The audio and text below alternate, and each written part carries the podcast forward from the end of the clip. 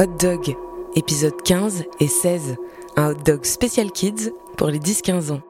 Cocorico de Léonie de Ruder.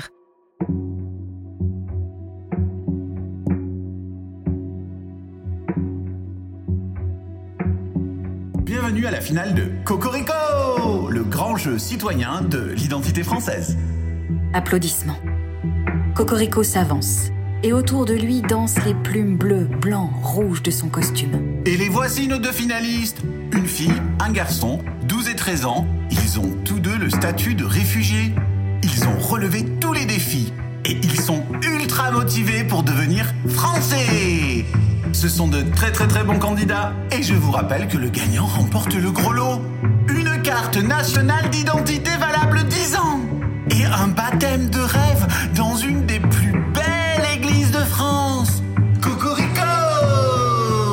Des paysages verdoyants, des églises, des châteaux en vue aérienne. Ça fait rêver la France. Elle n'a pas renoncé à son éternelle image de terre d'accueil.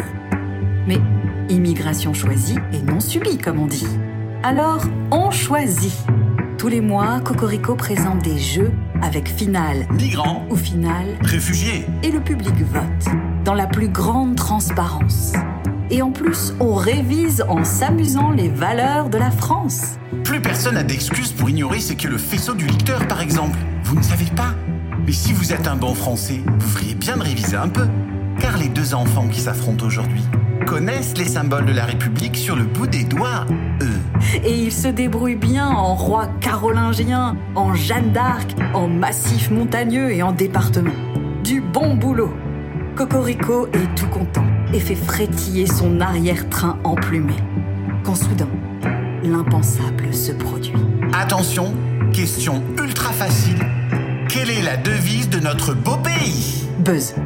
La petite fille répond avec fougue. Liberté, égalité, fraternité. Silence gêné. Aïe, la boulette La fillette s'en rend compte, mais trop tard, sur l'écran, une lumière rouge clignote. Le public se met à la huer. Le petit garçon lève la main. Ça, c'est la vieille devise. Maintenant, c'est tradition, mérite, patrie. Tonnerre d'applaudissements Cocorico pose une paluche en peluche sur l'épaule de la petite pour la réconforter.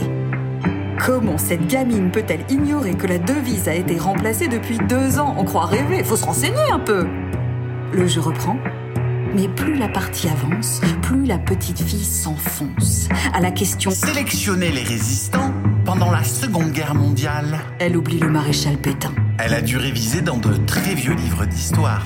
car ça fait des décennies, depuis les années 2020, qu'on a remplacé quelques paragraphes. La lumière rouge clignote à nouveau. Cocorico bat de l'aile autour de la petite fille. Il l'évente pour qu'elle se concentre un peu. Comme ça, personne ne voit qu'elle fait refluer des larmes courageusement. C'est bien. Maîtriser ses émotions, ça fait gagner des votes. On se dit qu'il y aura moins de dépenses en frais de soutien psychologique. C'est bon pour les caisses de l'État. Cocorico fait le pitre devant la caméra. Il fait très chaud sous les plumes tricolores. Dis-moi ma petite poulette, où as-tu appris notre langue?